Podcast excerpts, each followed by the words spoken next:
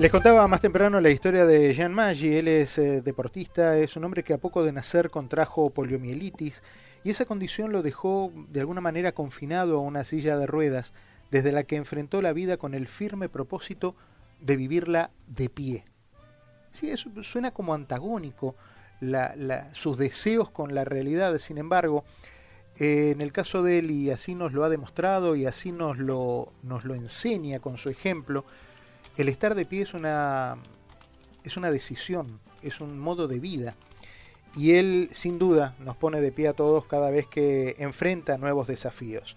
Eh, lo mismo subir una montaña que llevar adelante un, partido de básquet. Eh, parece que estuviera hablando de otra persona y estoy hablando de la misma. Jean Maggi, ¿cuántas personalidades tenés, mi hermano? ¿Cómo estás? Bienvenido. ¿Cómo va? Gusto.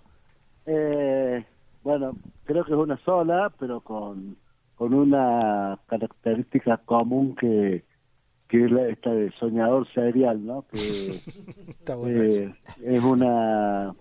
Bueno, al principio eh, contaba un poco de la polio y, y, bueno, no fue fácil eh, pasar a, a, estos desafíos que, que tú nombrabas ahí, que son algunos de los tantos que he hecho.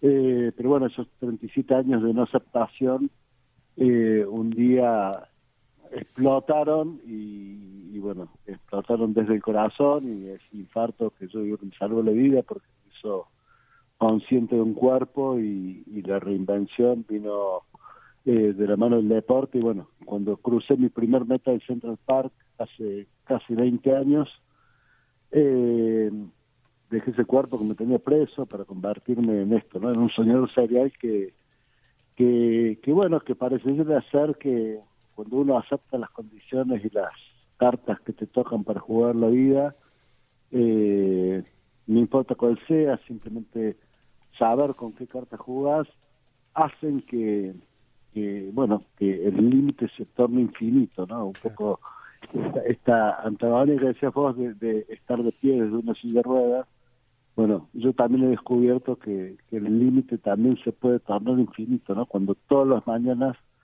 nos levantamos con un sueño por cumplir y con ganas de perseguir ese sueño, eso significa que no tenemos límites, ¿no? Hola Jan, ¿cómo estás Norberto? ¿Qué tal? Buen día. Hola Norberto, qué gusto. Bueno, vos te pusiste de pie y ahora te estás quedando sin gravedad. Sí, estamos ahí entrenando para el espacio y la verdad que me entusiasma muchísimo todo este, este plan. contanos de esa, contanos de ese, de ese nuevo sueño. Bueno, hace ya unos años, eh, bastantes años, que, que perseguía esta, eh, este sueño de ser astronauta, de, ir al espacio cuando eh, las compañías privadas empezaron a pensar en llevar civiles al espacio eh, con no muy buen resultado en los primeros años, porque cada vez mandaba un mail, seguramente cuando llegaba al punto de la discapacidad no obtenía respuestas. Sin embargo, cuando estrenó El Límite Infinito, el documental que está en Netflix, eh, dije, bueno, voy a mandar esto a ver si, si tienen otra mirada de la discapacidad y efectivamente, como el documental muestra mi ascenso al Himalaya, haber llegado al paso más alto del planeta, eh, indudablemente despertó cierta inquietud y me puse bueno en contacto con las tres compañías pero con una de ellas trabajo muy fuerte eh, en los entrenamientos para si todo sale como hemos pensado convertirme en la primera persona con discapacidad en, en ir al espacio no Qué bárbaro. ¿Cuándo, cómo, va ese proceso, Jan? después hablemos de la fundación, ¿eh? Porque hay muchas cosas terrenales y simples que estás haciendo que tienen un valor eh, incalculable. Yo estoy, ya apto para hacer un vuelo suborbital como pasajero. Digamos, es, eh, eh, pasar los entrenamientos en Nastar Center. Nastar Center es el primer centro aprobado por la FAA privado que entrena eh, pilotos y eh, astronautas civiles. Eh, bueno, estuve hace ya allá por abril haciendo los entrenamientos, que por suerte fueron, era, lo más difícil a pasar porque, bueno, lo más complicado de una persona con discapacidad que tiene paralizados los miembros inferiores es traccionar la sangre hacia el cerebro cuando la fuerza G pega desde arriba y justamente es lo contrario. Al ser un fluido, deja el cerebro sin sangre y esa maniobra requiere de la parte media inferior del cuerpo y bueno, estábamos en duda que yo por mi capacidad lo pudiese hacer, por suerte lo logramos y, bueno, eh, eh, después vino lo más divertido que fue la gravedad cero, el entrenamiento de gravedad cero, porque pude saltar por primera vez a mis 58 años, increíble, porque, eh, claro, al no tener gravedad, eh, pude pegar saltos que y, tumbas carneras, eh, que parece tan normal y tan tan tan sonso, pero bueno, ahora entiendo por qué los chicos saltan tanto, ¿no? Porque, porque es muy divertido. Así que fue una experiencia muy muy interesante. Eh, y, y, bueno, y me tiene muy entusiasmado esto de, ir al espacio, no tanto yo, sino de poder llevar la discapacidad a otro plano, ¿no? Porque en definitiva mi vida, después de ese, de ese viaje al Himalaya, que y para aprovechar ese, ese minuto de fama que me dio el Himalaya, eh, se ha tornado un poco, eh, no tanto en mis desafíos, sino en, en los desafíos de, de la de la, de la, de la comunidad de las personas con discapacidad, ¿no? esto de cambiar el concepto. Ayer tenemos una cena de la fundación, vos que lo nombraste recién, para recaudar 20 bicicletas para, para un proyecto estoy ahora entregar mil bicicletas el 3 de diciembre, el Día Internacional de las Personas con Discapacidad. Y eh, yo le pregunté ahí a, a, estas personas que se juntaron en esta cena, eh, ¿quién conservaba algo de un tatarabuelo, ¿no? Y, y esta pregunta venía referencia de que yo digo que mis medallas van a terminar tiradas porque algún tataranieto la va a tirar, porque va a decir esto, o algún nieto la va a tirar, va a decir, ya del abuelo viejo que ya saca y la va a tirar. Y mis marcas, si ponemos la del Himalaya, que lo hizo en 11 días, va a venir alguien y lo va a hacer en 10, y eso va a desaparecer porque las marcas son para eso, para superarlas, ¿no? Entonces digo, lo que no va a desaparecer son las huellas de las bicicletas eh, que dejamos cada vez que entregamos una bicicleta, ¿no? ¿Y cuál es ahora, cómo están trabajando con esto las bicicletas? Estabas, me contabas el otro día, están entregando 200 bicicletas. Aclaremos, son bicicletas, Jan, ah, que... tres ruedas, con el mismo concepto que pueden ver el límite infinito en Netflix, me van a ver trepando la cordillera y haciendo otros deportes. Eh, bueno, esa, esa, mm, esas bicicletas hoy las construimos en, en, la fundación con jóvenes, la construyen jóvenes con discapacidad que ya habían recibido su bicicleta, bueno, obviamente que con fondos eh, de, particulares, empresas que, se suman a la causa. Eh, y, y, bueno, no 200, 200 vamos a entregar el primer día del evento, o sea, vamos a hacer los eventos, empiezan el primero de diciembre. El primero de diciembre vamos a entregar 200 bicicletas, después vamos a entregar 400 en el Estadio Kempes y ese mismo día salen para el, para el resto de la Argentina completando las mil bicicletas. Nosotros ya llevamos, ya llevamos a entregar a 800 y lo que queremos entregar es mil más. Quiero, quiero establecer, eh, Jan, que esta, estas bicicletas, para que si hay alguien a lo mejor desprevenido de lo que estamos charlando, son bicicletas preparadas para personas con discapacidad en miembros inferiores, de modo que se manejan lo que serían los pedales están a la altura de las manos, se maneja con las se pedalea con los brazos básicamente, ¿correcto? Exactamente, exactamente. O sea que, que son una, una no, no, es simplemente decir vamos a, colaborar o vamos a acercarnos a un lugar para tener una bicicleta, no son las bicicletas de Navidad o de Reyes, son bicicletas específicas preparadas para, para chicos, eh, para chicos o adultos. Y, se pueden ver problemas con, con se pueden ver con mucha claridad en el, lo mencionó ya antes, eh, en Netflix el Límite Infinito, que es un documental que hiciera, que dirigiera Juan José Campanella con mucho éxito, se pueden ver. Con ella es donde Jan llegó al Himalaya. Sí, sí, sí. O sea, y, pero no solo que llegue al Himalaya, sino cómo cambió la bicicleta en mi vida. Claro, claro. Llegar al Himalaya es anecdótico. Realmente, yo estos 27 años de no aceptación que comentaba al principio, de estar enojado conmigo mismo, del de, creerme el pobrecito que la sociedad me vendía, eh, realmente eh, esta bicicleta vino a despertar el potencial. Hay un dicho que dice que si quieres que algo se quede quieto, que algo se muera, déjalo quieto. Y eso, en la discapacidad era lo que se entendía en la discapacidad. Tiene discapacidad, déjalo quieto, que, que, se quede ahí. El caso, cuando yo iba al colegio me llaman a chico que no haga gimnasia, eh, que se quede al costado pero que no moleste. Y miren lo equivocado que estaba el profesor de gimnasia. No, por, no, por, no por equivocado él, sino porque era un concepto errado. Entonces, eh, después terminé siendo un deporte de alto rendimiento. Eh, eh, entonces, lo que venimos es a cambiar eso y a esto, despertar el potencial de las personas con discapacidad. Ya, uno, uno cuando piensa, uno cuando piensa en, en, problemas de polio, la primera reacción es pensar en chicos y, claro, esos chicos, como en tu caso, después crecen y se hacen hombres.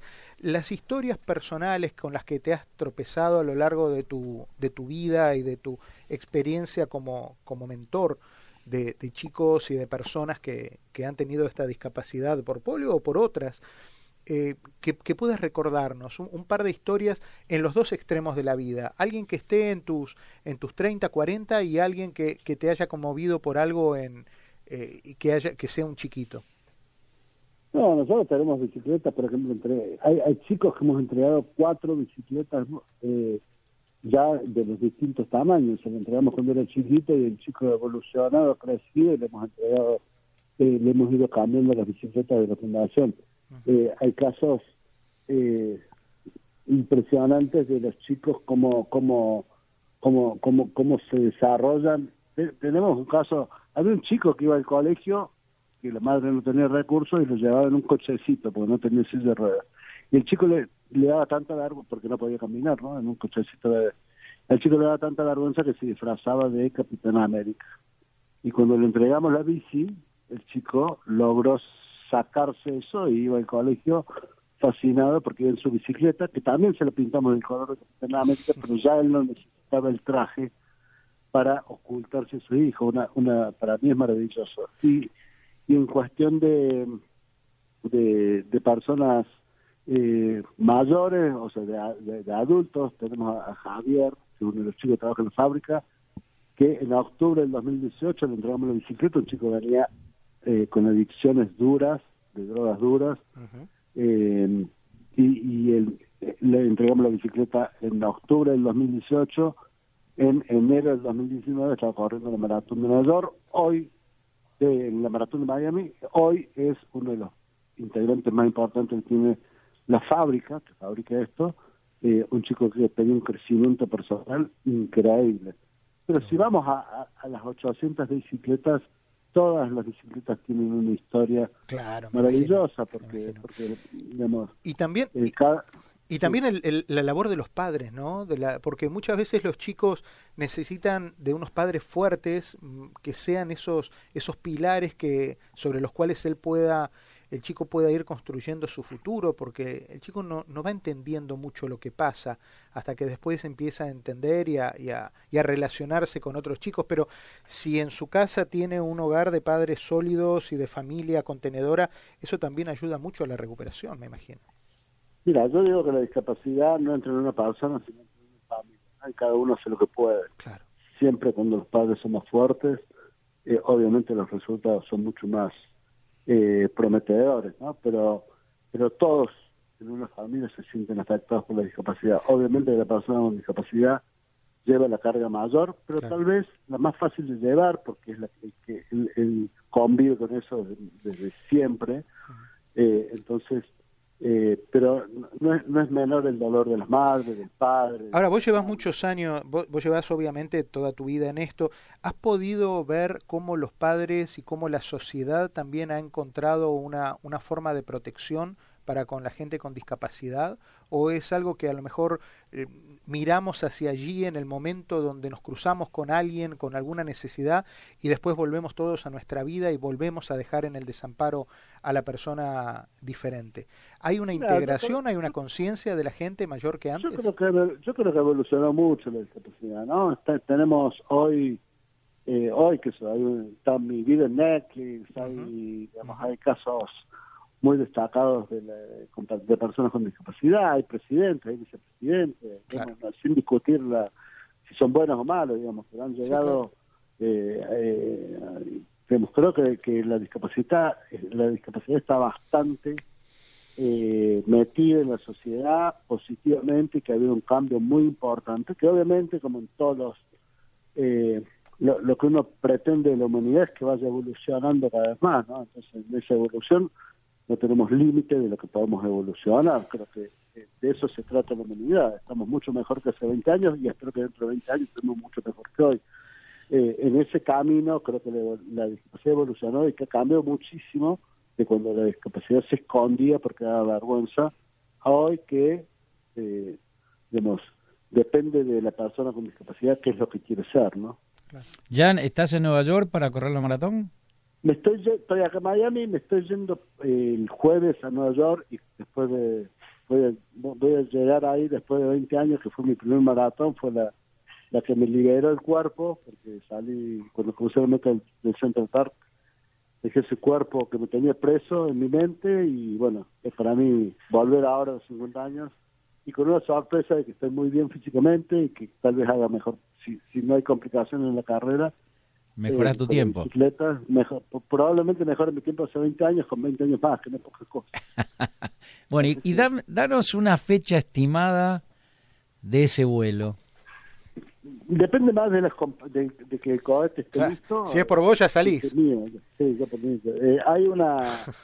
Eh, hubo algunas complicaciones en los últimos vuelos eh, porque son todos vuelos experimentales que necesitan las aprobaciones de la FAA hasta que puedan subir un, un civil ahí para, porque bueno, porque apuntan estos vuelos a ser eh, de, comerciales, digamos, entonces eh, están, están como muy ajustando todo y ahora están un poco demorados porque bueno, porque hubo un problema en la trayectoria, pero bueno, es de público conocimiento. Claro. Eh, así que, pero yo estoy listo, yo estoy listo y, bueno, y, mantenerme. En principio se habla del primer trimestre del año que viene, no Vamos creo a estar... que eso suceda, pero...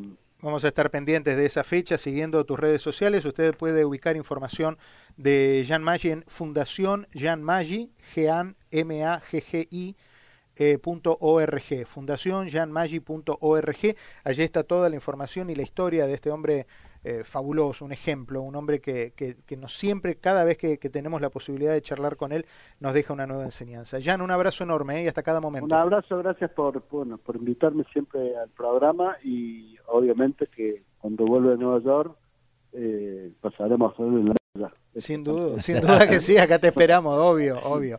Abrazo fuerte, Jan, gracias. Un abrazo. Hasta cada momento. Jan Maggi pasó por la mañana de la radio.